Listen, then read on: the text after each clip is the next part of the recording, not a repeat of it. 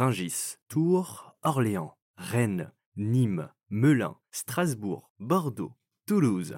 La colère des agriculteurs prend de l'ampleur partout en France, et même au-delà des frontières, comme en Belgique, en Allemagne, en Roumanie et en Italie. La tension ne cesse de monter dans le pays, et tour à tour ce sont d'autres secteurs qui sont à bout de nerfs. Taxi, transport ou encore enseignants. Mais comment sommes-nous arrivés là? Comment désamorcer le conflit? Pourquoi la transition écologique est en partie responsable? Et en quoi fait-elle également partie de la solution?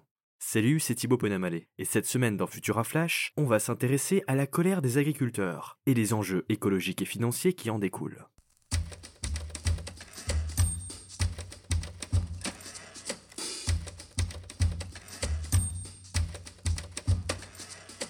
L'une des principales raisons de la colère des agriculteurs est liée aux politiques vertes. Bien que celle-ci ait pour ambition de préserver l'environnement et le bien-être des travailleurs, en instaurant des méthodes de production plus saines, il semblerait qu'elles peinent à remplir leurs objectifs sur les deux fronts en même temps.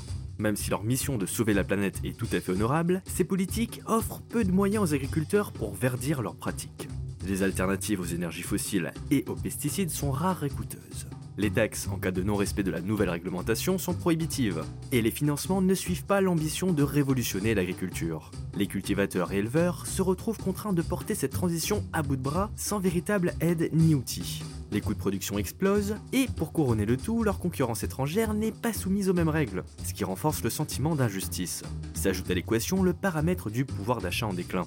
Les agriculteurs peinent à baisser toujours plus leur prix pour s'aligner sur le consommateur sans risquer la faillite. Et quand on voit l'écart entre le prix payé à l'agriculteur par les distributeurs et celui payé par le consommateur en fin de chaîne, on peut naturellement se poser des questions.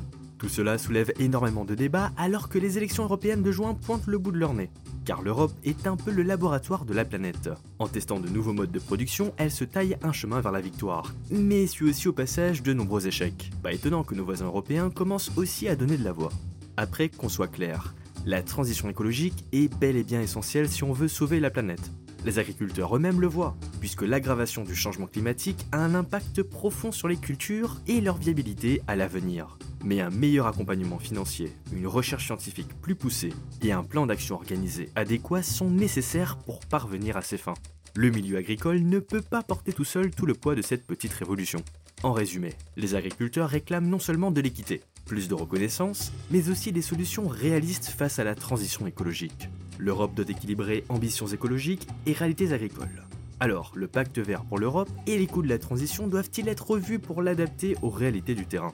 Comment concilier les impératifs environnementaux avec les besoins économiques des agriculteurs Et plus simplement, les besoins alimentaires du pays? Qu'en pensez-vous?